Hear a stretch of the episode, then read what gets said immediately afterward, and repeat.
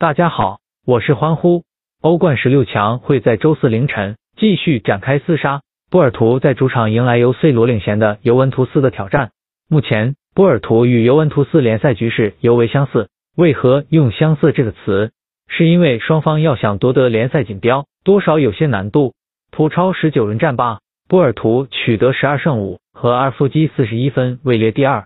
仅领先第三的布拉加一分，却落后榜首里斯本竞技十分，而尤文图斯与其差不多，落后榜首国米八分。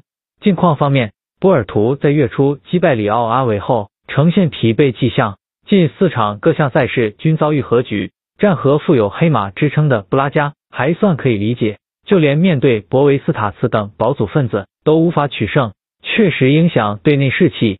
相对于在分组赛阶段时，尤文图斯如今的联赛局势真的好太多了。当时斑马军团在意甲遭遇三连合，尤其是面对克罗托内和维罗纳都无法获胜，新帅皮尔洛面临的压力可想而知。随着赛季深入，尤文图斯在皮尔洛带领下渐入佳境。仔细留意尤文图斯的近况，防守端似乎没有什么问题。新年至今唯一一场失球数超过两球的比赛是战国米，其余云峰的场次颇多。